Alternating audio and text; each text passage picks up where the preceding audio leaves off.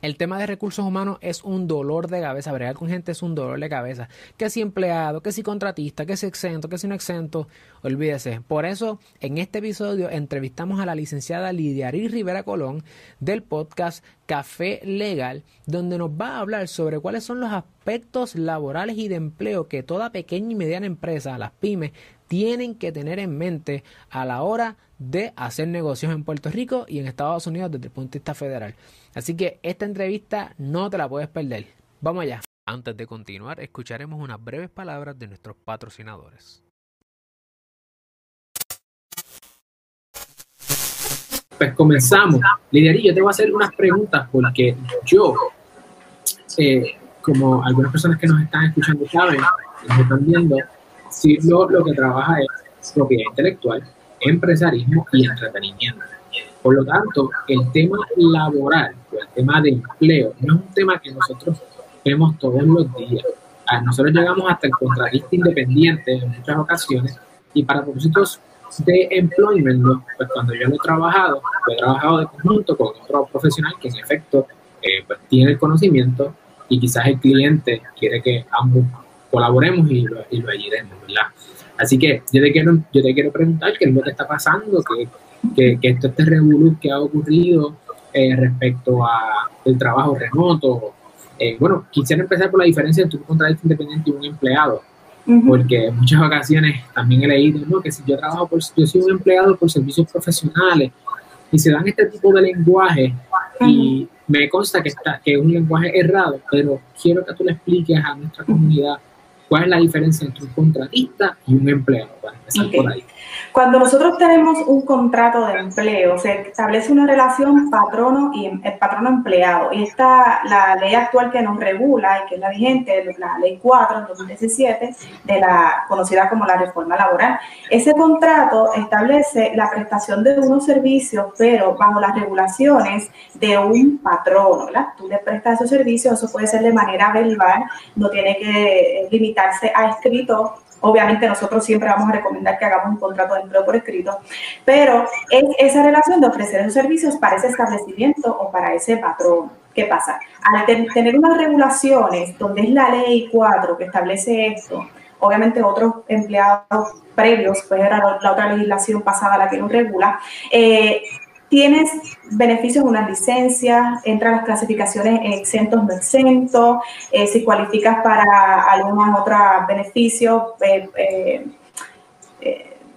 bono navideño, tenemos, o sea, hay otras regulaciones que van porque yo necesito a ese empleado que me preste ese servicio a mí como patrono para yo mover mi estructura, pero yo lo necesito para mí dentro de un, horario específico. Entonces ahí entra otra, el andamiaje laboral que va regulando toda esa relación. Cuando tenemos un contratista independiente, yo estoy contratando a alguien independiente que tiene esa, eh, presta su servicio, pero aparte tiene que tener un registro de comerciante. Yo no puedo como patrono establecer unas normas eh, sobre, sobre él como regulaciones, establecerle unas regulaciones de horario, porque no es mío. Yo quiero los servicios de él y yo contrato sus servicios, pero hay bien claro una distancia de que no hay una relación obrero-patronal.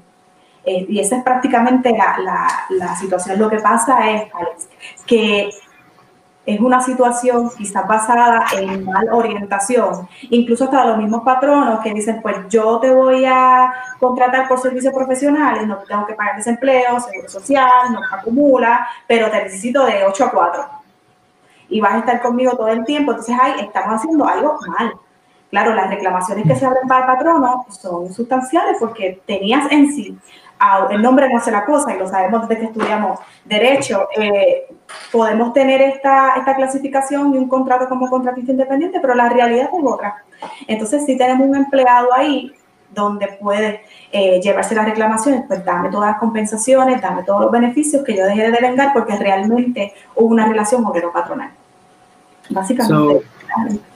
No, es importante es importante porque vamos a hablar de unos asuntos que están ocurriendo, que el gobierno, tanto federal como estatal, está tomando unas iniciativas eh, sin entrar en la valoración si son buenas o malas, pero va a tener mucho que ver con que tú eres, cuál es tu categoría, ¿verdad? Obrero, eh, o sea, eres un obrero en el sentido de que eres un empleado o eres un contratista.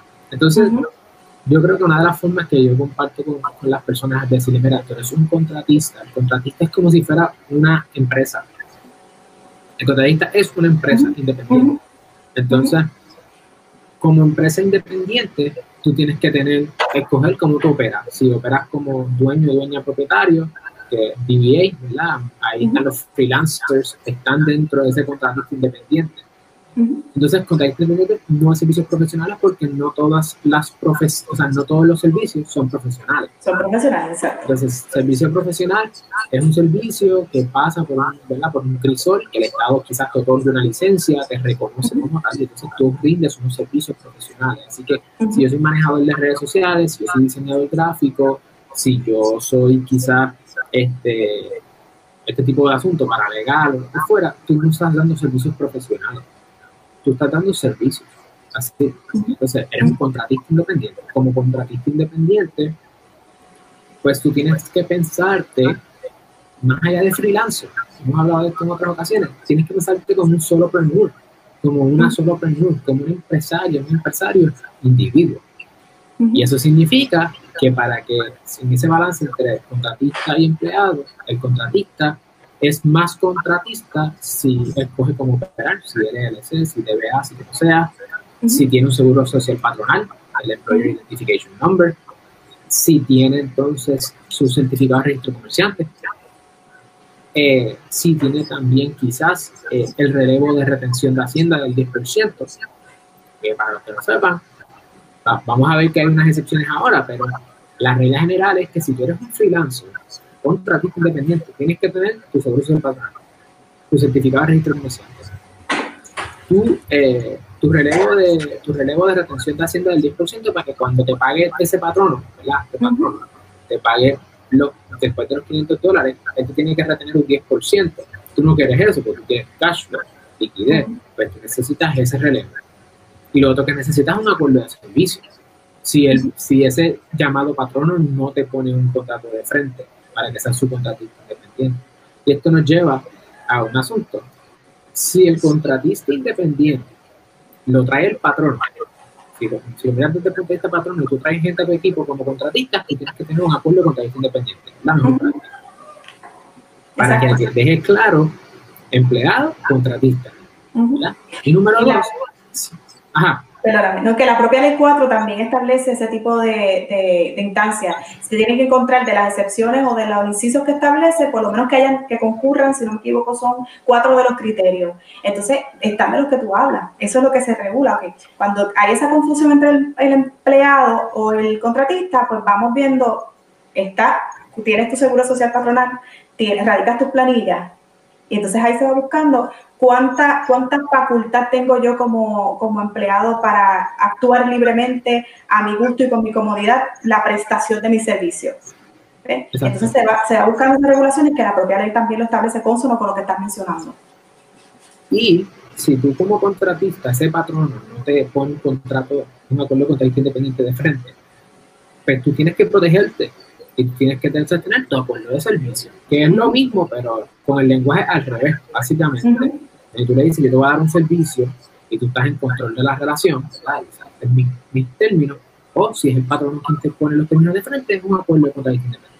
Así que estamos de acuerdo hasta ahí. Yo creo que en Puerto Rico cada vez más el tema del freelancing, el tema del gig economy, el tema del el contratista independiente, el trabajador por cuenta propia, está en boga. O sea, todos los días se habla de esto.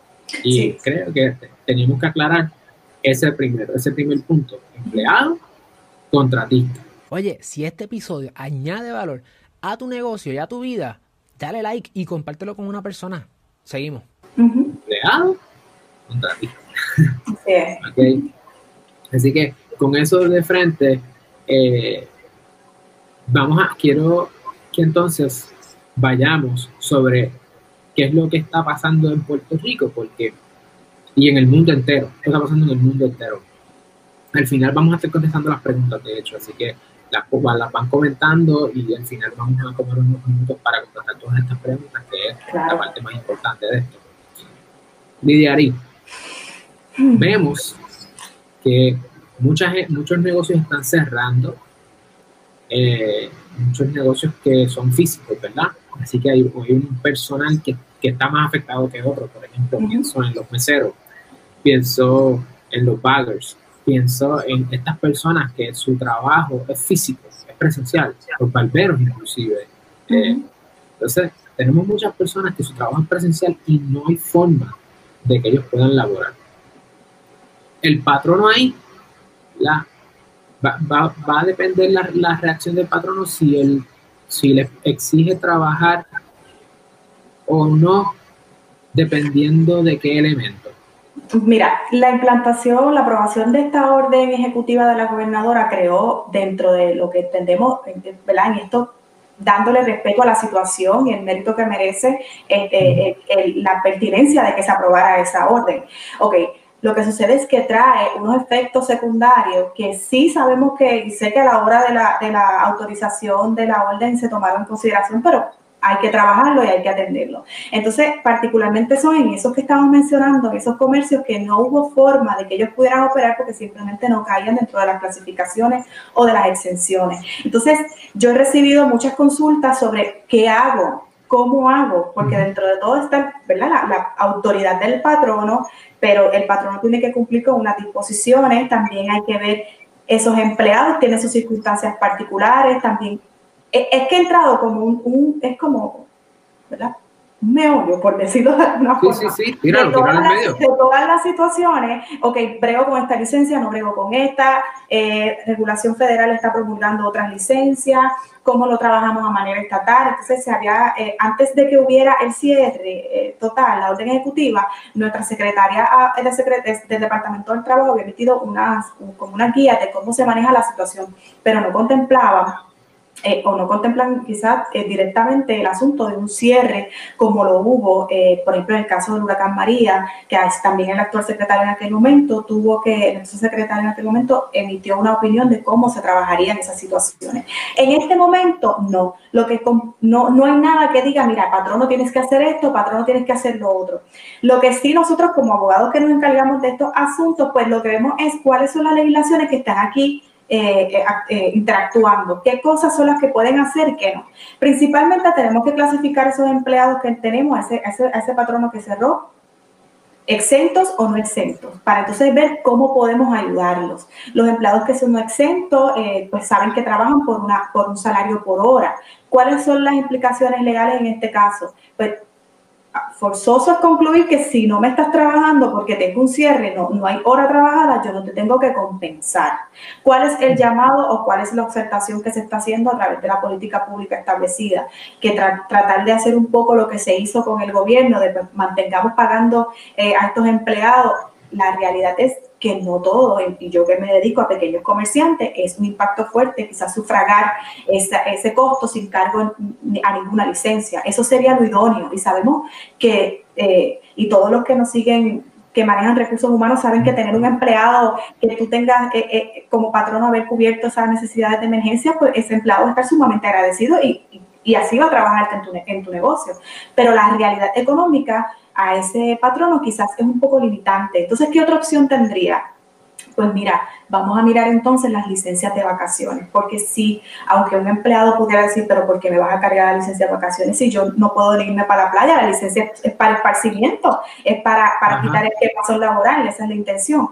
Pues en este caso, si pudiera, se recomienda, vamos a hablarlo, vamos a, a dialogarlo y que sea de una manera voluntaria porque de lo contrario, pues no tengo más que compensarte, entonces te quedaría sin paga, porque realmente el patrón no puede no compensar. Si no tiene los medios económicos y no hay, eh, no hay trabajo, el empleado no genera un trabajo, pues no, no cobra. Eh, esto es lo, a mí no exento. Eh, otros casos... empleados no exentos. No exentos, exacto. Esto que acabas de este, para resumir hasta aquí, tenemos hay negocios que la orden ejecutiva 2020-023, que fue la de la gobernadora la semana pasada, domingo, ¿verdad? Dice, regla general, cierren operaciones. Cierren operaciones significa cierra el candado del negocio. Esa es la regla general. Hay una excepción. Y aquí nosotros escribimos una columna la semana pasada diciendo, ok, una cosa es cerrar el negocio, la llave, y otra cosa es operar, que tú puedes llevar el negocio a las nubes. De eso vamos a hablar ahorita, del entonces la guía del trabajo remoto. Pero, regla general, no puedes operar excepciones, puedes operar si eh, tenías entonces, qué sé yo, servicarro, carry out, eh, dice medicamentos, farmacia, supermercado, gasolinera, banco, cuidado de ancianos, si eres parte de la cadena de distribución de alimentos, eh, medicamentos o artículos comestibles, y básicamente tú puedes operar si estás bregando con ese tipo de temas, que es lo que también se le conocen como servicios esenciales. No vamos a entrar en que esto puede dar un lujo a una batalla entre que son servicios esenciales o no, pero para, que sepan, tiene que ver con salud y la subsistencia humana. Comida y medicamentos, básicamente, y cuidado. Entonces, esa gente son las excepciones para que puedan trabajar. Ellos sí pueden operar. El, de, Más adelante, el secretario del Departamento de Desarrollo Económico y Comercio envió una carta, un comunicado, básicamente una carta circular, explicando en detalle esto que acabamos de mencionar de la general no puedes tener negocio abierto, lo puedes tener abierto si cae bajo estas excepciones. Si, si te cogen operando, ¿verdad? Y tú no, y regla general, te pueden dar una multa de hasta 5 mil pesos y te pueden dar hasta 6 meses de cárcel, o ambas a discreción del tribunal. Entonces, ese es el marco legal bajo el cual estamos operando en Puerto Rico ahora mismo. Eso es lo que rige, esa es la ley, ¿verdad? Entre comillas, eh, una fuente de derecho aquí. Ahora, dentro de los que, dentro de esos que tienen el negocio cerrado, Lidiari dice, ok, una cosa son cómo yo puedo operar. Ya no estamos hablando de que puedes operar bajo de excepciones los que no pueden tener el negocio abierto, que están cerrados. ¿Cómo entonces ustedes pueden operar?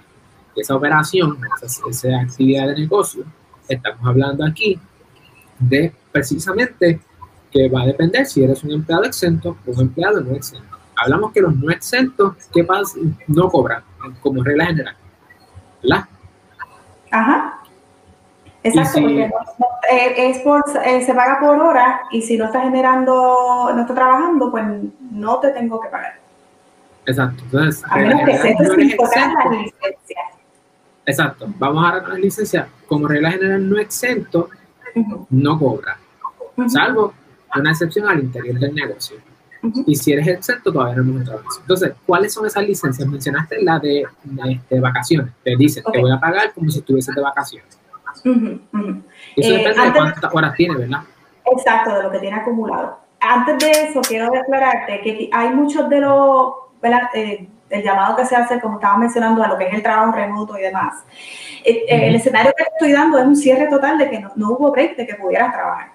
Ah, claro, porque ¿verdad? No, no, podemos en este caso, eh, por ejemplo, eh, no me ocurre ahora empleado, una boutique que no tenga online, pues no pudo trabajar ese empleado. Quizás eh, se, se sigue manteniendo de, manera online, pero lo hace la propia, el dueño o la dueña, eh, y el, que estaba como representante allí o el, de venta o de servicio no puede manejar la situación y pues eh, no continuó.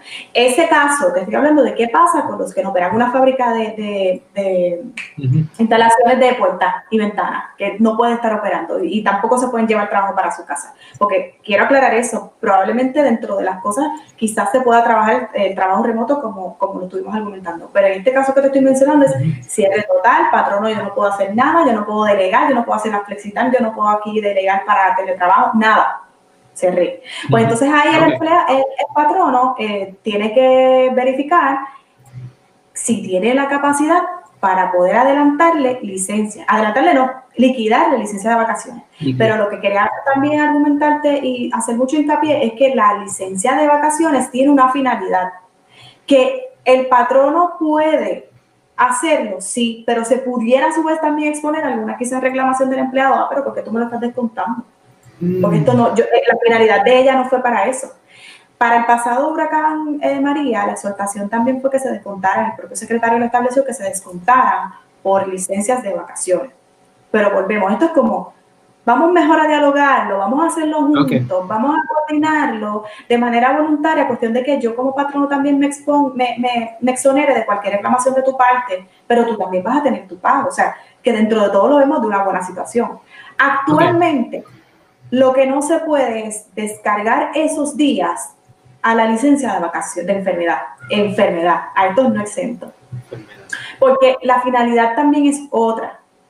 Actualmente no debe cargarse esa licencia a menos que la persona tenga un diagnóstico o que esté relacionado o, o un patrono de, de, 15 empleados o más, que yo pueda dejar cinco de esos días para usarlo con algún familiar que tenga eh, generando, tenga esa, esa, esa, enfermedad y pueda entonces establecerla, eh, cargarla a esa licencia. Pero ¿Qué otra regulación entró por ahí que está pendiente? Que fue la, que hablaron sobre, sé que tienen que haber escuchado la, que firmó el presidente Donald Trump sobre un, como un paquete para proteger, ¿verdad? cómo va a reaccionar el gobierno federal ante esta situación. Entonces ahí entran otras licencias, donde esas sí establecen que se cargue con licencia a vacaciones, pero es eh, hay, un, hay un entredicho de cuándo entran en vigor, pero lo que sí puedo establecer es que sería antes, a partir del 2 de abril. Entonces, es una hay una que es para cargo de licencia de enfermedad cuando es por cierre de... Hay, hay, cuatro, hay cuatro incisos que después más adelante también lo pudiéramos establecer, pero eso incluye cuando es el gobierno el que no te permite trabajar. Entonces, ahí sí mm. se puede encargar la licencia de vacaciones. También tiene el perdón de enfermedad tiene sus requisitos y tiene sus parámetros también y unas compensaciones de no más de 80 horas, no más de dos semanas, pero está establecida ahí. También concurre con lo que es la licencia médico familiar, FEMLA, que se hace una extensión temporera para esos empleados que estaban trabajando menos, eh, o sea, no hace distinción de empleados, pero hay unos que no tenían días. Eh, entonces ahí también se hace extensivo esas regulaciones de esa ley. Es bien técnico la, redacción de esas disposiciones, e incluyen hasta 12 semanas, una que se pueden estar pagando dos terceras partes. Hay que ver los caso a caso, situaciones eh, en particular de sus empleados, de su patrono. Eh, para entonces determinar. Pero esas regulaciones nuevas federales, de índole federal, sí establecen que se pueden hacer un cargo a licencias de enfermedad. Pero todavía no están vigentes, todavía no se ha promulgado una reglamentación. También hay unas disposiciones que tienen que estar estableciéndose eh, normas sobre el Departamento del Trabajo Federal, el Departamento del Tesoro. O sea que todavía eso está, como tenemos mucha información que sabemos que van a dar esto y van a dar lo otro, pero todavía no sabemos cómo pues eso también está. Pero se supone que sea de vigencia a partir del 2 de abril y que se extienda a el 31 de diciembre de 2020.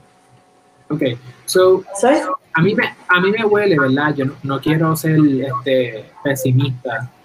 En, ningún momento las personas que me van a que tratando de buscar el lado positivo de las cosas. Eh, pero a mí me huele estos paquetes se están preparando porque es posible que en ciertas jurisdicciones, en ciertos, en ciertos estados, y Puerto Rico para propósito de este tema es como si fuera un estado, eh, es posible que se extiendan entonces el asunto este de, las de la cuarentena. Es posible que haya una extensión quizás eh, de unos días, ¿verdad? No, no, no, preferiría que fueran más que dos o tres días porque esto nos afecta a todos, pero tanto paquete remedial eh, a partir de abril eh, me, preocupa, me, preocupa, también.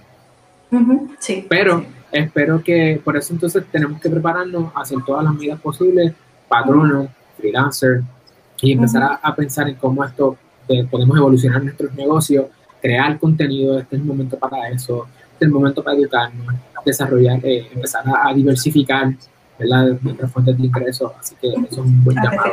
Entonces, estamos bregando con estas personas que son no exentos, que es el, el, empleado que el empleado tradicional. Y eso, eso estamos hablando de no exento tanto full time como part time, ¿cierto? Exacto. Sí. Entonces, el no exento. Que estamos hablando de lo que son los profesionales administrativos y gerenciales, eh, son bajo las clasificaciones de las normas de trabajo federal y particularmente también se toma en consideración que su compensación sea de 455 a la semana, superior a eso, y tienen que concurrir las dos instancias, que sea una de las clasificaciones y que tenga esa compensación semanal.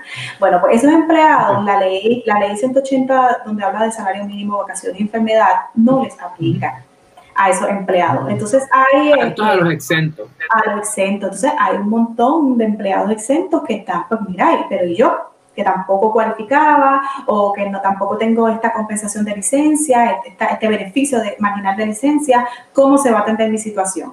Pues ahí hay que ver también evaluar cuál fue ese contrato de empleo que ustedes tuvieron y reunimos que tengan un, contrato de empleo escrito donde se hayan adoptado eh, disposiciones de acumulación de licencias, de vacaciones. Tengo muchos patronos que adoptan prácticamente la misma acumulación, pero hay otros que no. Así que hay que ver cómo es que se, cómo es que se trabaja esa, esa relación obrero-empleado para entonces poder determinar si, mira, pues mira, pues, pues no estás cobrando, no estás trabajando, pues pudieras tener... Eh, eh, cargar esas licencias también, eh, esos días a licencia de enfermedad y buscar más o menos lo análogo a lo que está pasando con un exento.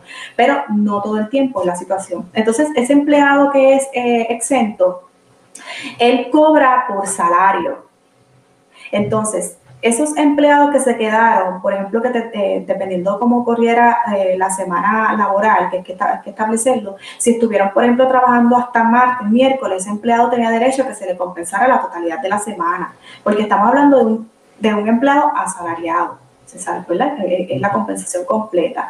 Esto también tiene su cierta flexibilidad, hay muchas regulaciones también establecidas, cómo se maneja la acumulación, si llega un poquito más tarde, si la fracción de tiempo se me acumula el día. O sea, ellos son otra, otra, otra forma de análisis completamente distinta, exacto. Pero entonces ellos, si lo que buscamos es, pues mira, si te están dando trabajo remoto, pues ahí se entonces está generando, también te tendría que pagar la semana eh, de lo que tú estuvieras trabajando. Pero volvemos al escenario de que no hay trabajo y estamos en un cierre total, pues ese empleado si no trabaja la semana, no se le va a compensar tampoco. Y habría que ver cómo entonces se puede cargar a licencia si es que tiene. Es una situación un poco para mí que pues, tanto defiendo patrono como defiendo empleado. Y, siempre quizás por tener ambos sombreros, pues busco que haya una armonía entre las dos partes porque sé que es posible pues en ese caso me, es un poco difícil tener que reconocer que si no hay una licencia o no hay nada que podamos hacer y el patrón no tiene eh, el asunto económico cohibido, que no tiene una, capacidad, pues es, bien difícil lo que podamos hacer para beneficio de ambas partes. Ahora, están todas estas paquetes que están dando, que van a tener esa, que sí, que se, hasta aquí fue la regla general, ¿verdad? El marco de referencia dentro de si tú eres patrono, si tú eres empleado, eh, si eres un freelancer, un contratista. Dice, ok, esta es la regla general. Ahora, están aprobando una serie de paquetes.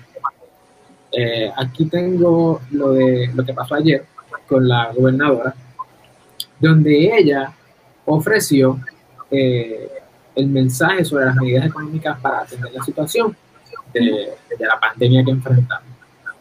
Eh, y, básicamente el resumen es el siguiente.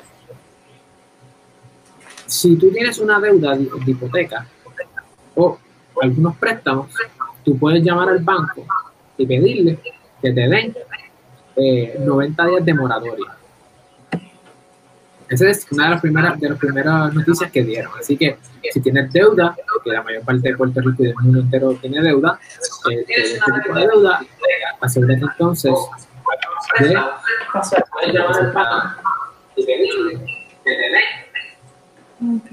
Ok.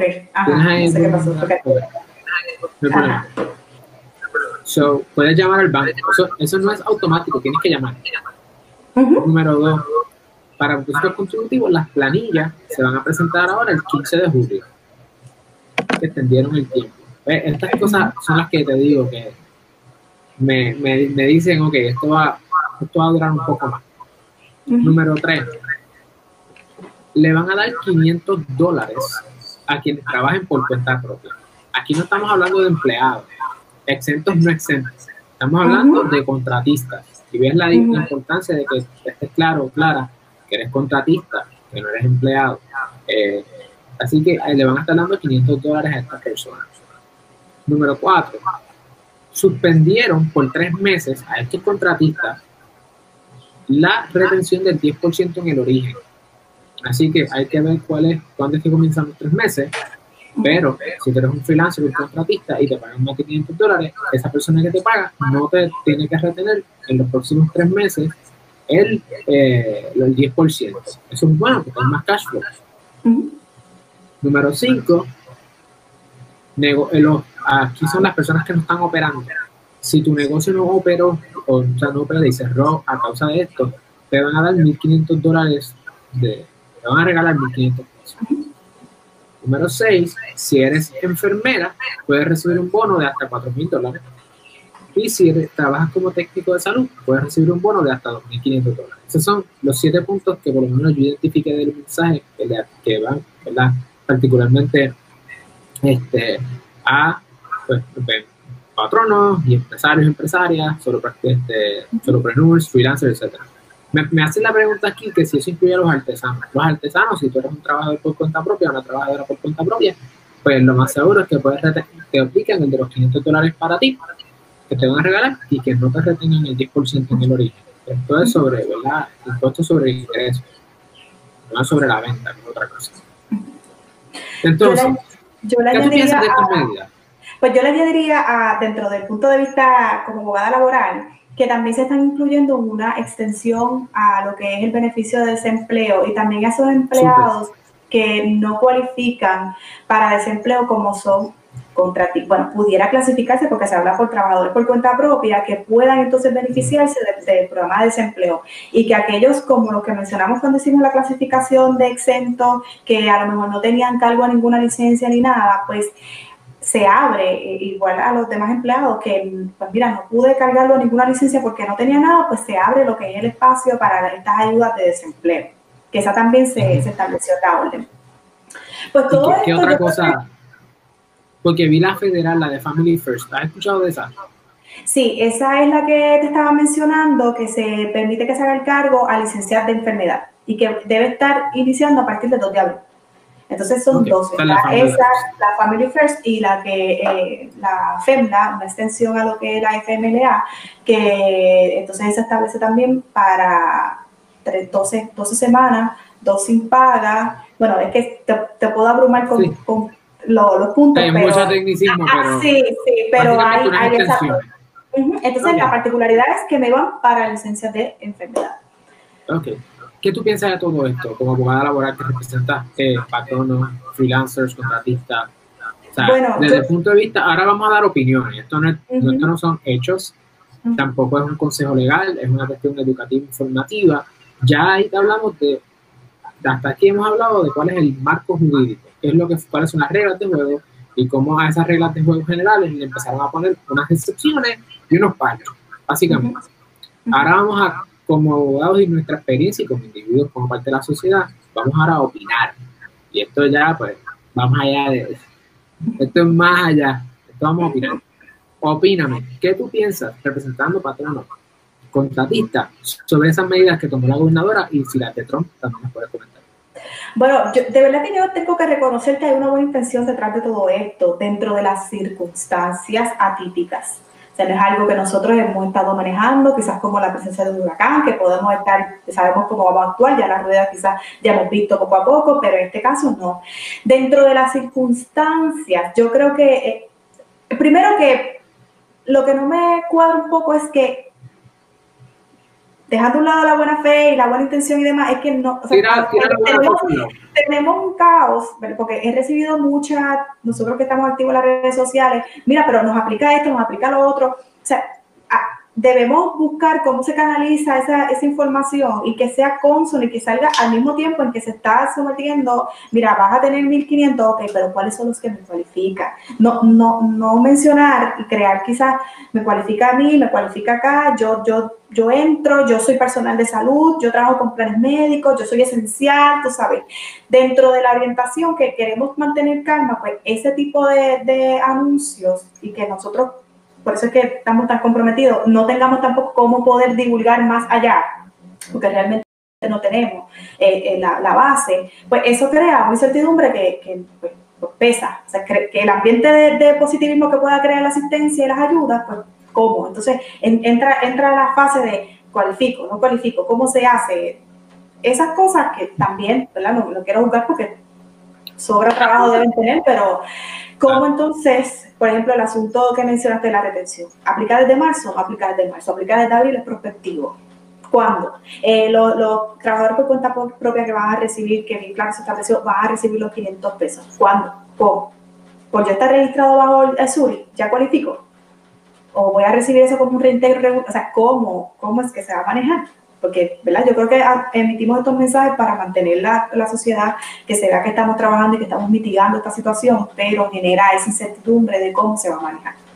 Pero vamos a ver la buena intención, están fluyendo todas estas cosas, lo que me preocupa es la extensión, al sumar, cuando, si esto se extiende, pues vemos que quizás ya de índole federal estamos hablando de unas licencias cargadas de enfermedad, ¿verdad? Desde el punto de vista de patrono, pero ¿qué va a pasar entonces después? Los patronos realmente tienen esta capacidad. Eh, tenemos al SBA también que está sometiendo o que está proveyendo financiamiento a los pequeños comerciantes.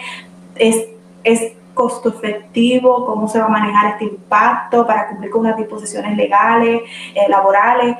Eh, no te creas, la situación es, bien, bien, bien complicada.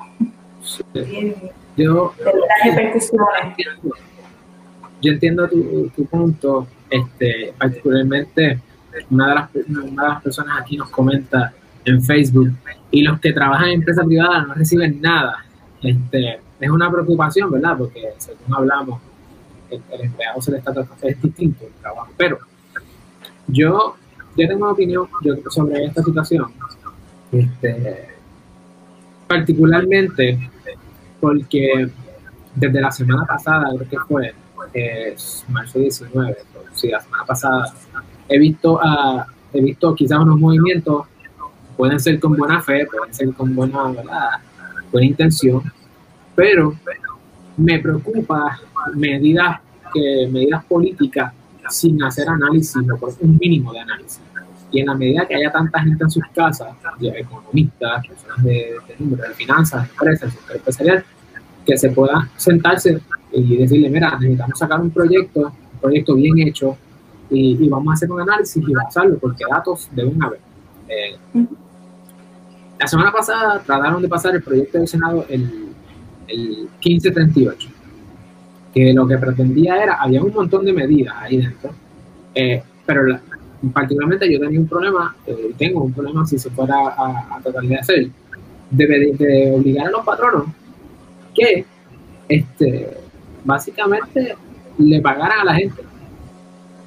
Es decir, tú mencionaste que dentro de la regla general, si no se trabaja, el empleado, el empleado no exento, pues cobra por el trabajo que se hace, si ese trabajo no se puede hacer por la persona que fuera, o sería el trabajo remoto una alternativa, pues esa persona no puede cobrar porque el patrón no tiene dinero para pagar.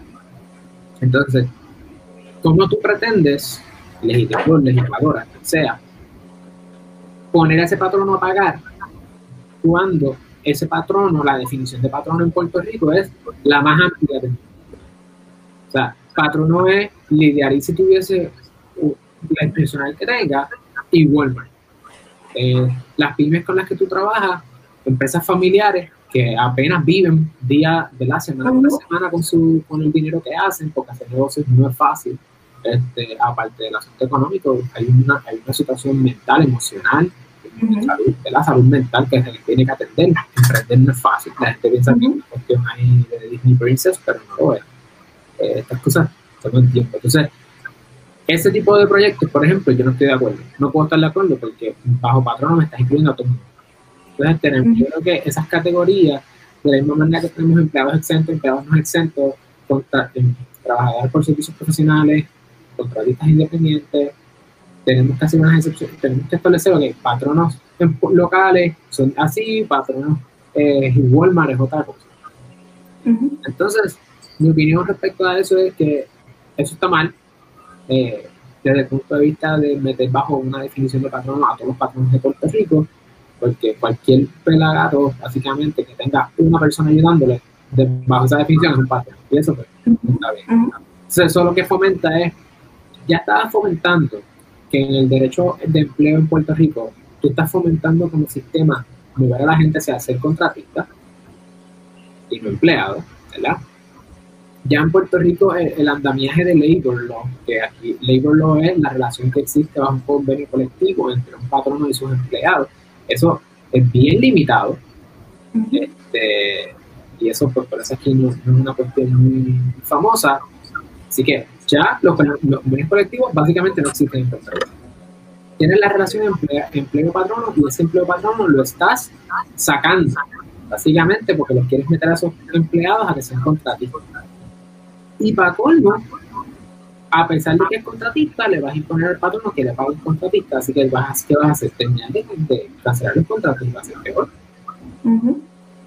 este, así que ese, ese es mi, esos son mis dos centavos respecto a que cualquier iniciativa que se quiera hacer para legislar o para órdenes ejecutivas en el futuro tienen que tomar en consideración que la palabra patrono no es sinónimo a SANS, Walmart y otra gente, que hay distintos tipos de patronos y que el patrono local es el que está verdaderamente moviendo la economía en Orocovi, en Jayuya, en Macao, en Sidra, Calley, no solamente está en San Juan.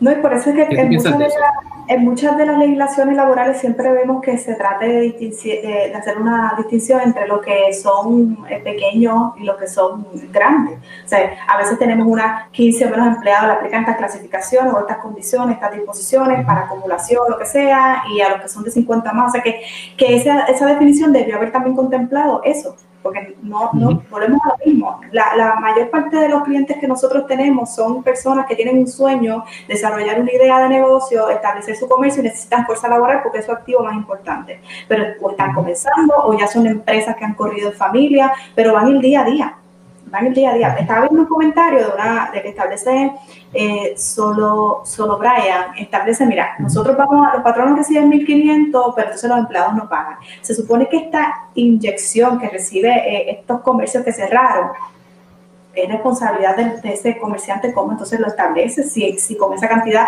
que a mi entender no, no compensa, porque eso solamente sería... Esa cantidad es una porquería. No, exacto.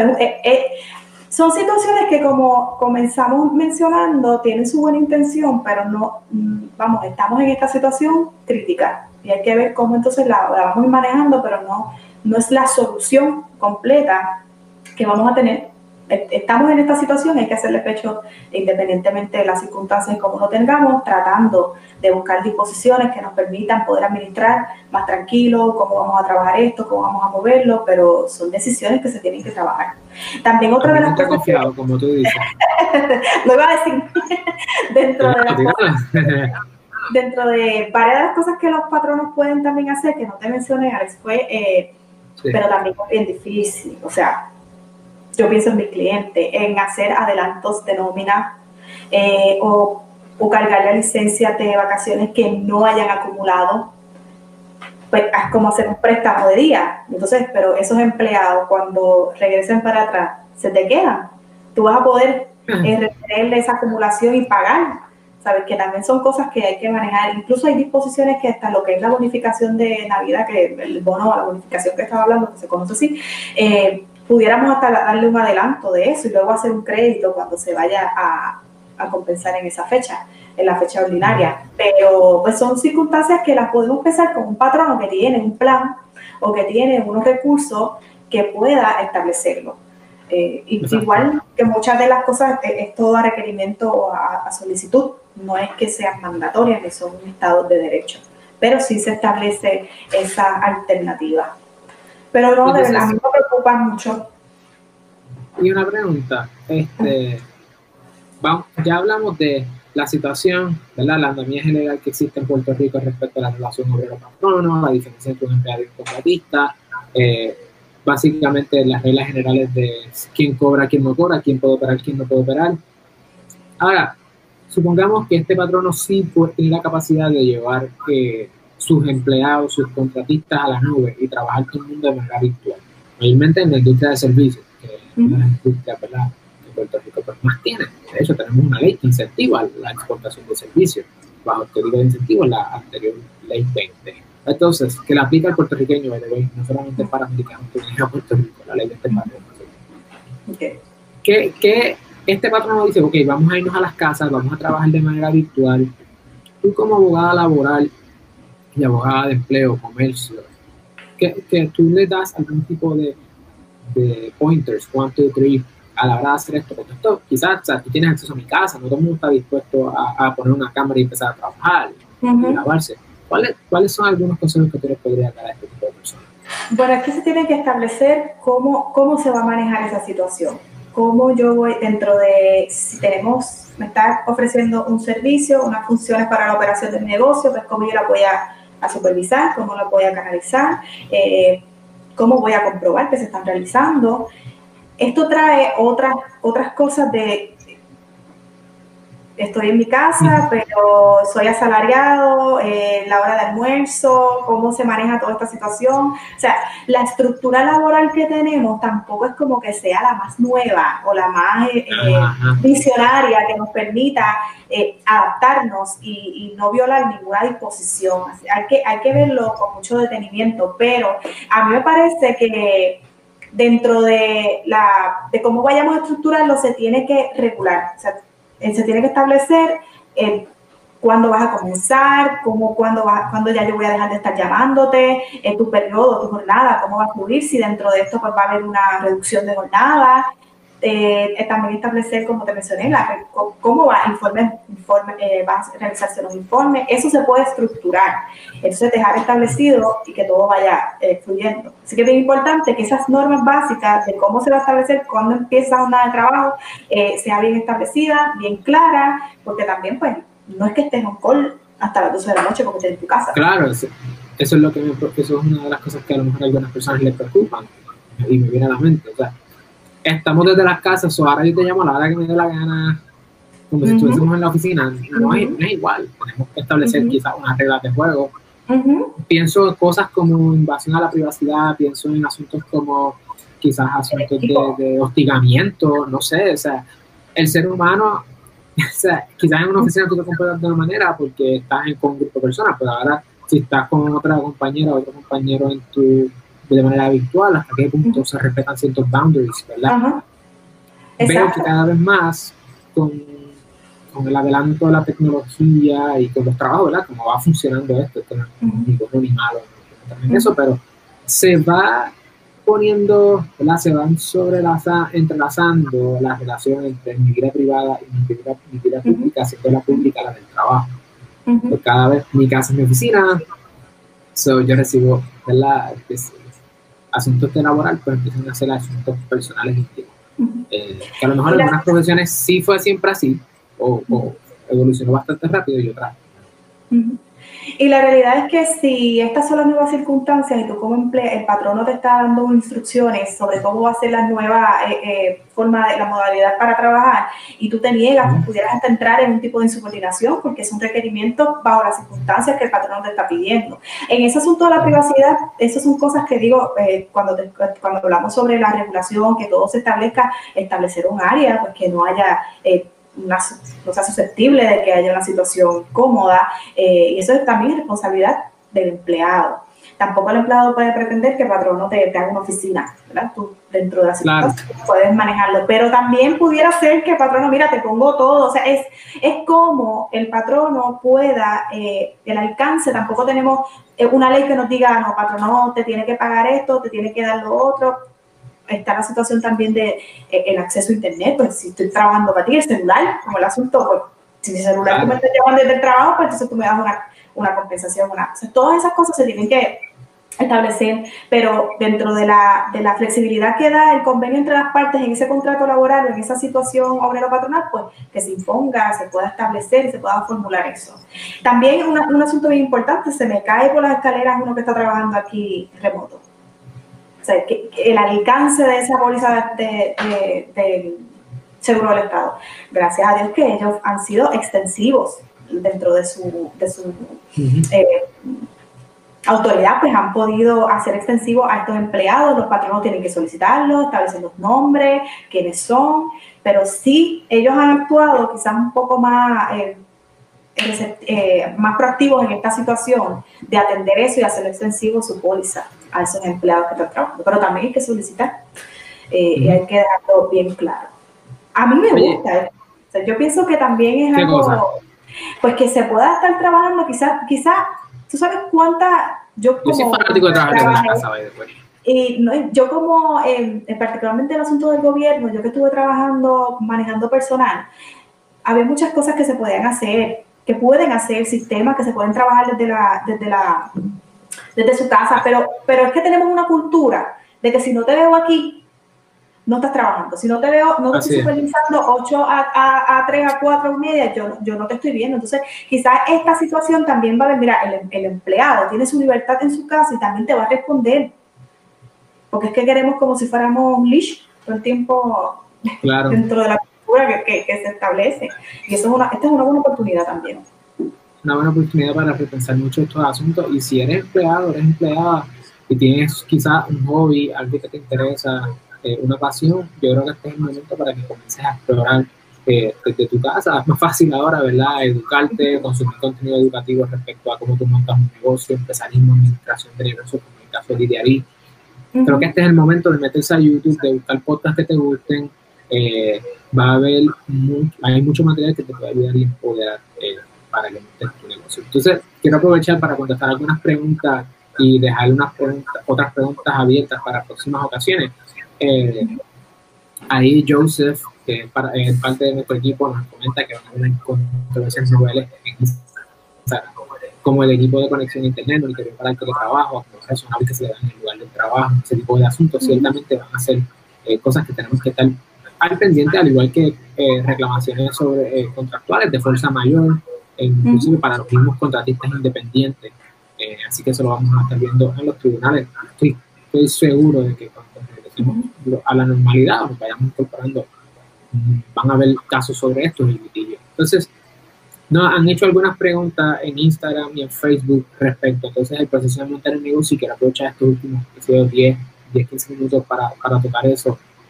Eh, número uno, y de hecho, si ya mismo se cae Instagram, lo ponemos a subir otra vez porque Instagram tiene un máximo de una hora. Así que lo que está en Instagram, no se asusten, tan pronto se caiga, lo, a lo ponemos ahora queremos contestar preguntas y, y, básicamente darte a ti que nos estás escuchando, que nos estás viendo, eh, herramientas para que montes tu negocio. Número uno, frente a todo esto, esto es un buen momento para que tú pienses contra que yo puedo montar un negocio.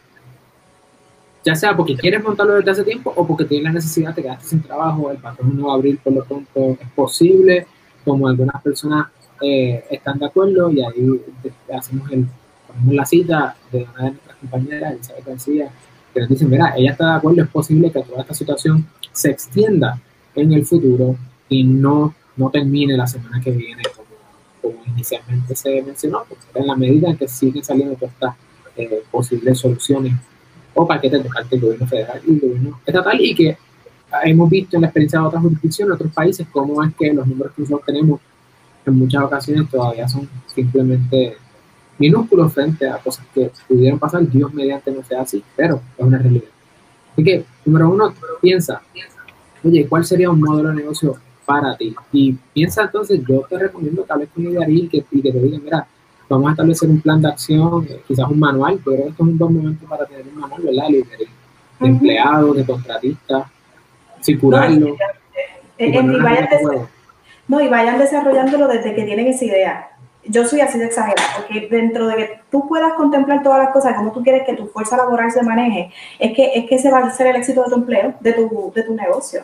Si necesitas y requieres fuerza laboral. Tienes que empoderarte de, de, cómo tú quieres que sea, para que así el proceso de entrevista todo fluya, que tú desde ese inicio tú le estés dando a ese empleado, estas son mis normas, esto es fulana Agro Rivera Inc. Así que esta es la razón de ser, que ese empleado se, se llene, se nutre y tenga empatía con usted.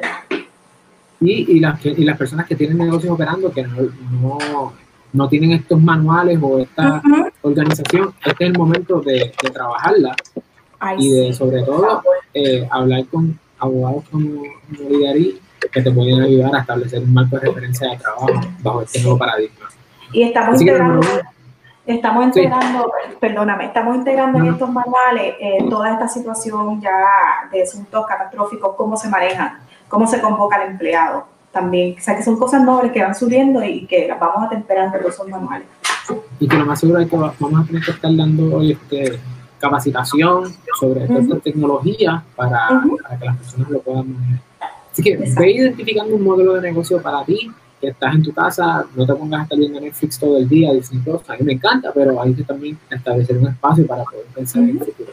Número uno. Número dos, identifica incentivos contributivos. En Instagram nos escribieron anoche, una de las preguntas era, oye, ¿y cómo yo puedo, este, cómo yo puedo eh, buscar incentivos contributivos? Pues hay dos incentivos principales que lo más seguro te apliquen en este momento. Número uno, la, la antigua ley 135 bajo el Código de Incentivos para Jóvenes Empresarios, si tienes entre 16 y 35 años, y vas a comenzar una operación nueva, es importante que veas ese, la, estudies ese incentivo porque es un incentivo sobre eh, el ingreso.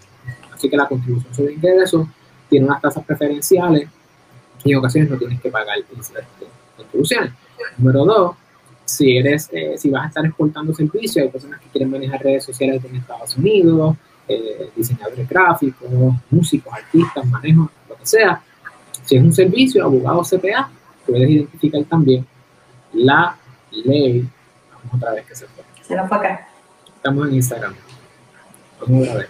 La ley 135. Nuevamente, muchas gracias. Ya estamos en, la parte final de esta parte de, esta, de este webinar o, whatever, conversatorio eh, virtual.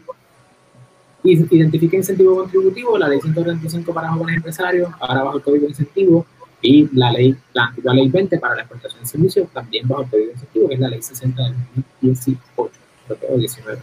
Entonces, aparte de esos incentivos, hay otros incentivos para turismo, manufactura y otros asuntos, así que asegúrate de consultar con una persona experta en esto.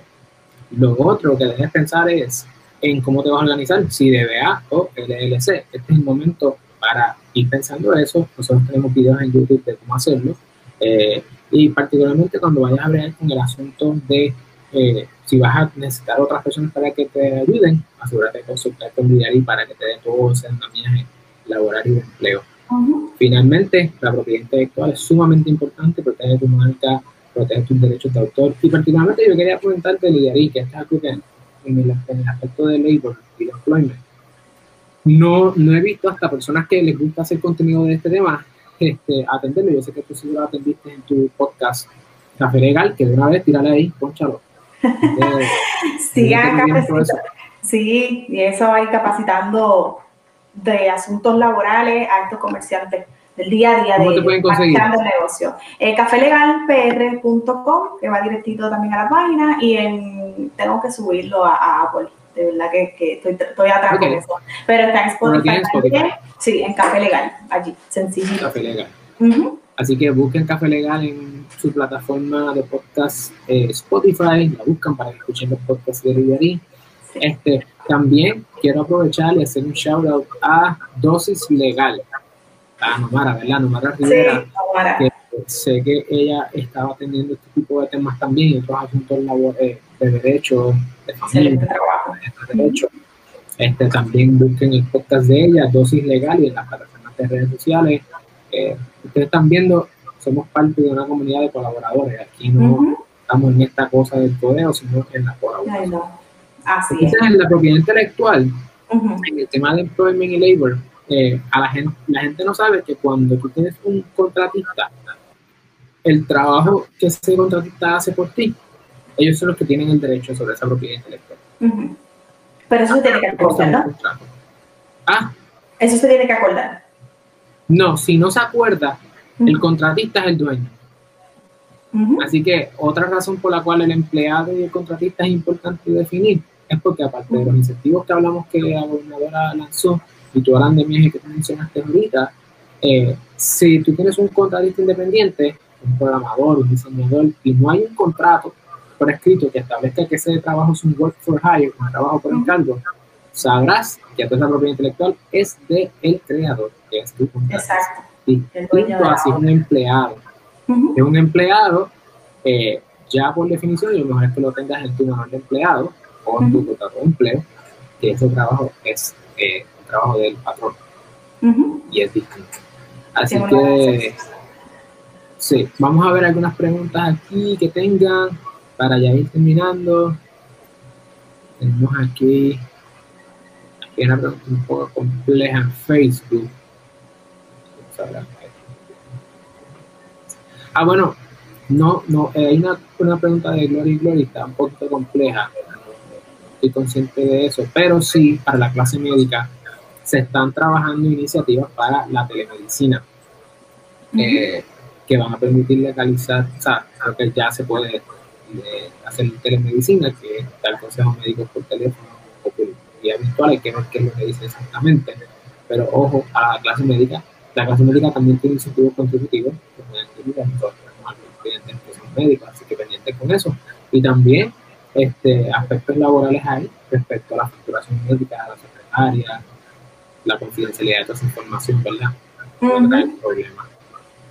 Eh, bueno, yo creo que estamos que, que, con relación a, esa, a, esa, a los mensajes de ayer de la gobernadora estamos todos buscando un poco más de información para poder darle a ustedes quizás los requisitos de quiénes son los que cualifican y demás, si el Departamento de Hacienda va a estar formulando esto, sé que el Departamento de Desarrollo Económico está estableciendo cómo se va a trabajar esas solicitudes de los incentivos a los empresarios, a los comerciantes. Vamos a ver. Yo sé que el compromiso de nosotros, cada vez que sepamos algo, lo zumbamos. Lo zumbamos. Oye, me acaban de preguntar para terminar por lo que en Instagram. Si tengo un contrato a un diseñador gráfico, o sea, si contrato a un diseñador gráfico, tengo que enviarle un contrato que indique que el diseño es mi propiedad. Si el diseñador gráfico no tiene un contrato que así lo diga, que diga, mira, yo voy a hacer este diseño y el diseño es para ti, yo te cedo todos los derechos, eh, sí, debes, dar, debes enviarle por lo menos un correo electrónico que le diga, mira, este, que quede claro que el trabajo que se está haciendo aquí es un trabajo por encargo, por lo tanto, diseño y todos los derechos de propiedad sobre el diseño son míos. Es importante que lo establezca. Nosotros tenemos algunos clientes diseñadores gráficos que son contratos nos aparecen este, distintas, distintas cláusulas que pueden que te los tendrán pidiendo o no, que son licencias solamente o no. Pero es importante que leas esos contratos. Así que, bueno, yo creo que estamos hasta aquí. Así que no tenemos preguntas. ¿Algo más que tú quieras cerrar? Unas últimas palabras que te busquen en las redes, tirar ahí toda tu información para que te busquen.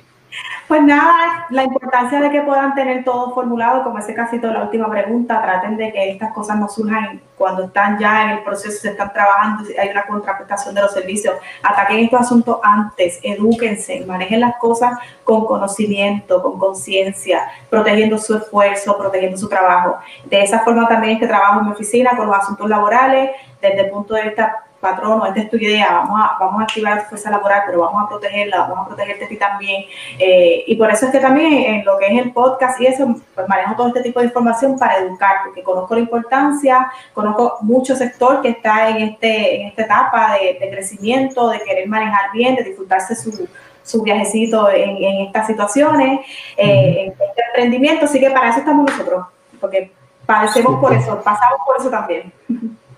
Así que busquen a la licenciada Lidia Rivera Colón en las distintas plataformas de redes sociales, eh, Instagram, Facebook, en todos lados. Además, busquen el podcast de ella, Café Legal, y los invito también a que eh, nos busquen a nosotros Ciclo LLC, eh, Ciclo PR, no importa cómo nos busque, puedes conectar conmigo directamente en las distintas plataformas de redes sociales también, Alexiomar Rodríguez, eh, en YouTube tenemos el canal, ya estamos casi en 500 suscriptores, así que queremos que seas parte de esa comunidad empresarial. Hablamos de propiedad intelectual, empresarismo, entretenimiento. Tenemos tres shows semanales. Los domingos hacemos entrevistas a empresarios empresarias, tus empresarios y tus empresarios favoritos. Tenemos también los martes empresarismo en la profesión legal, donde hablamos con abogados, temas sobre emprender en el aspecto la laboral de la profesión jurídica, así que hablamos de trabajo remoto, oficinas virtuales, todo eso para estudiantes de derecho y abogadas y abogados. Puerto Rico y Estados Unidos también aplica igual y América Latina. Y los jueves tenemos entonces los tips legales, los errores comunes, ya un poquito más de situaciones específicas que estamos viendo, que estamos metiendo las patas para evitar que todo eso, al igual que tenemos tutoriales de cómo hacer muchos los registros y hay muchísimo material. Así que búscanos a nosotros en las plataformas, Ciclo, Alexandro Rodríguez y Lidia Rivera Colombia. Muchas gracias, por sintonizarnos. Gracias, y gracias por la oportunidad. a ti, gracias. Seguimos por ahí. Hasta aquí el episodio. Gracias por escucharlo y por verlo. Asegúrate de compartirlo con una persona más de manera que todos podamos seguir creciendo y este contenido que hacemos con tanto cariño y tanto amor le lleguen a la mayor cantidad de personas posible.